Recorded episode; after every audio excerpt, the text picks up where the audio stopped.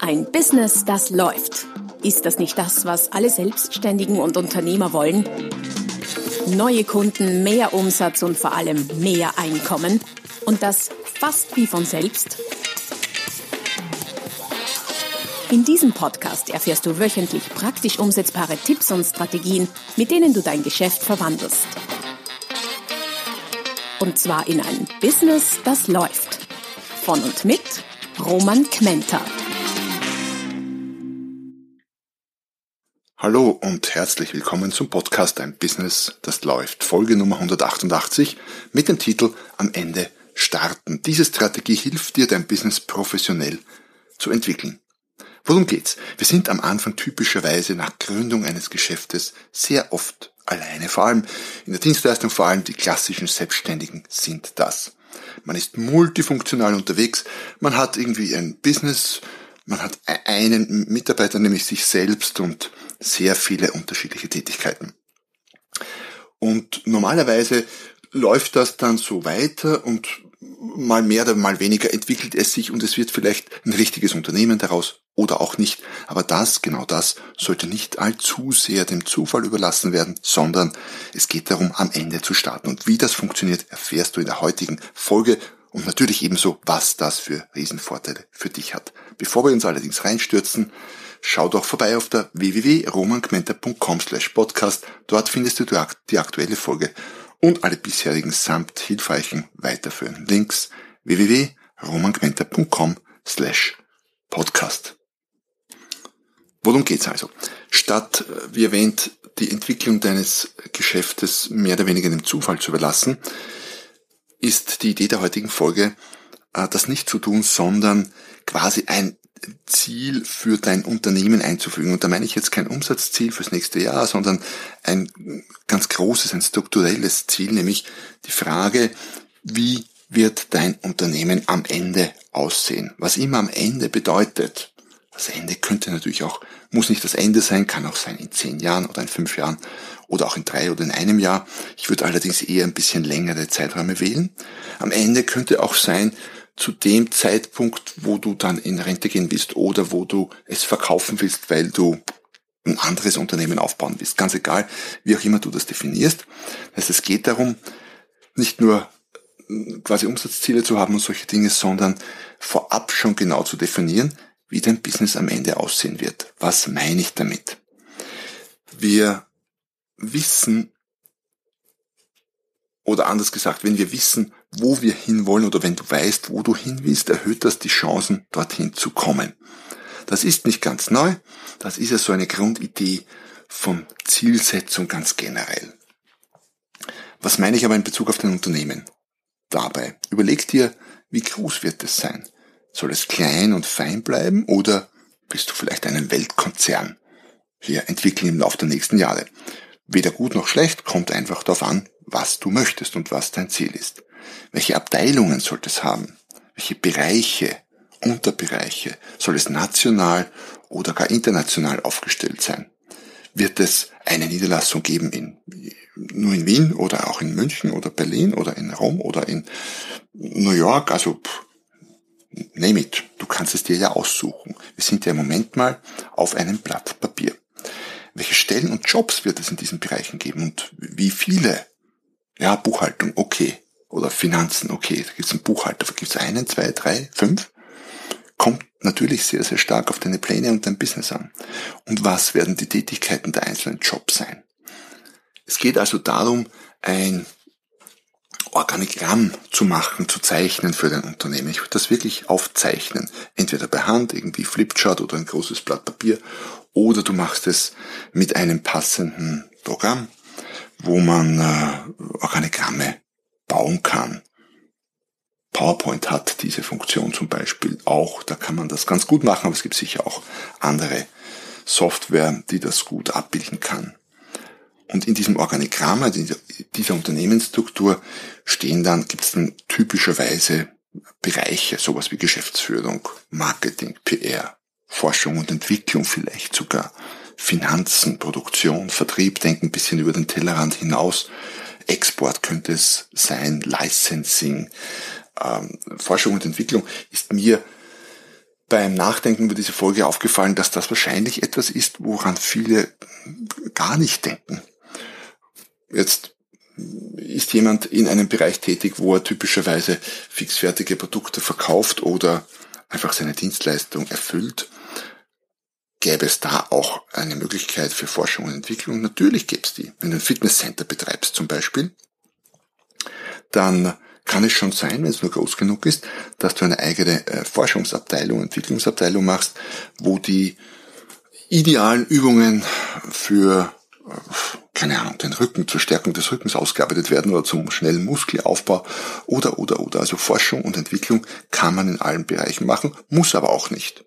ist ja deine Entscheidung, ob dein Unternehmen zum Tag X, zum äh, Stichtag X eine Forschungs- und Entwicklungsabteilung haben sollte. Warum äh, rede ich so viel über Forschung und Entwicklung? Nicht, dass das äh, sein müsste, sondern einfach nur zu zeigen, denk ein bisschen länger drüber nach, da gibt's oft noch mehr als einem auf den ersten so, so in den ersten paar Sekunden einfällt. Klar, Marketing, Vertrieb, Finanzen, da denkt man gleich dran, aber es gibt auch noch ein paar andere Bereiche, die sich typischerweise vielleicht erst Unternehmen ab einer gewissen Größenordnung leisten oder leisten können und deswegen vergessen wir zu Beginn vielleicht auch mal darauf. Und dann geh her, wenn du das Organigramm ordentlich gemacht hast, weißt schon mit Kästchen, Verbindungslinien, Zuordnungen etc., dann setz im Moment, wenn das so ist, überall deinen eigenen Namen ein. Und das ist es ein extrem wichtiger Schritt. Das zeigt nämlich, dass du nicht dein Unternehmen bist, sondern das, was hier auf dem Papier ist, ist dein Unternehmen. Das gibt's jetzt auch schon so. Die Struktur gibt es vielleicht jetzt schon zu einem sehr großen Teil, aber es gibt noch nicht so viele Mitarbeiter. Es gibt im Moment nur dich. Daher stehst du in jedem Kästchen drin und wechselst permanent die Rollen. An einem Tag, Vormittag bist du zuerst Verkäufer, dann bist du Marketingchef, dann bist du Finanzleiter und am Nachmittag bist du noch dein Buchhalter und äh, am Ende des Tages vielleicht auch noch Hausmeister, je nachdem, wie du aufgestellt bist. Aber setz mal überall deinen Namen ein.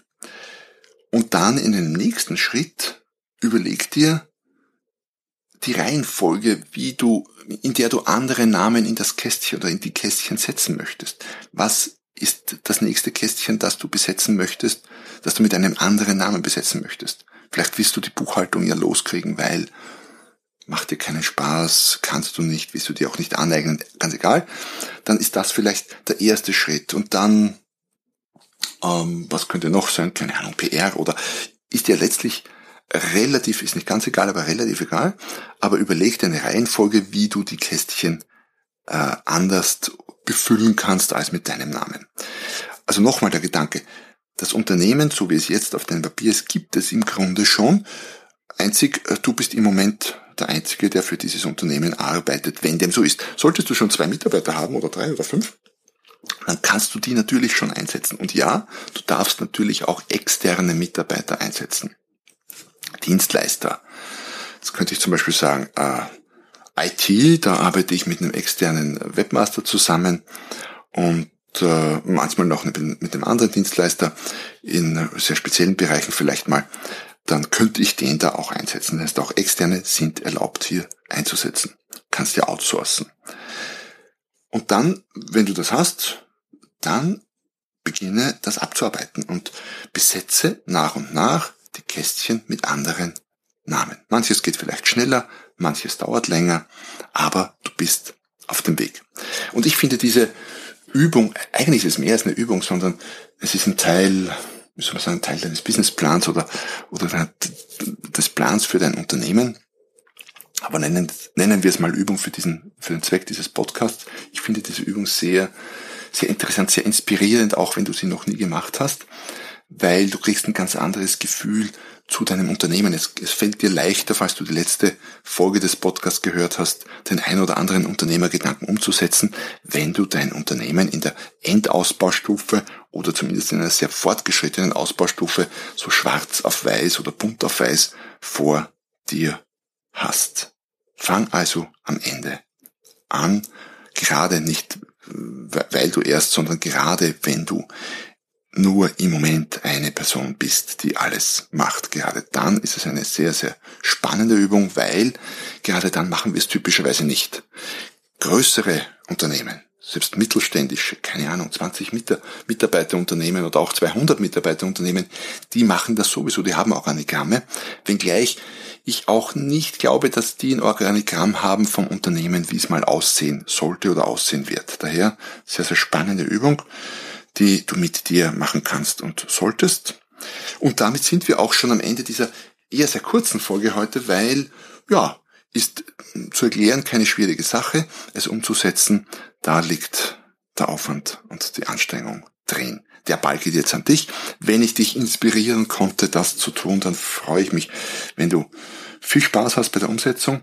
Zuerst beim Aufzeichnen, beim Definieren und dann natürlich beim Befüllen der Kästchen mit immer neuen Personen, Mitarbeitern, Externen. Viel Spaß dabei, viel Erfolg dabei. Schau vorbei auf der www.romagmenta.com äh, abonniere, ja, falls noch nicht gemacht, falls du vielleicht das erste Mal dabei warst, hoffe ich, dass dir der Podcast gefallen hat, dann abonniere ihn doch gleich auf deiner Lieblings-Podcast-Plattform oder auch auf YouTube, solltest du die verfilmte Version des Podcasts quasi sehen. Äh, wenn du dich jetzt fragen solltest, was heißt hier verfilmt, da ist ja gar kein, läuft gar kein Video. Ja, stimmt. Bei dem Podcast, wo ich selber spreche, läuft da quasi die, die Oscillo wie heißt das, Oszillogramm-Version, aber wie auch immer, ich, ich schaue auch vieles auf YouTube, was ich letztendlich nur höre. Ganz egal, wo auch immer du bist, hinterlass mir einen Kommentar, hinterlass mir dein Like, das würde mich sehr freuen, deine Rezension und sei vor allem nächstes Mal wieder dabei, wenn es heißt, ein Business, das läuft. Noch mehr Strategien, wie du dein Business auf das nächste Level bringen kannst, findest du unter romanquenter.com. Und beim nächsten Mal hier auf diesem Kanal, wenn es wieder heißt, ein Business, das läuft.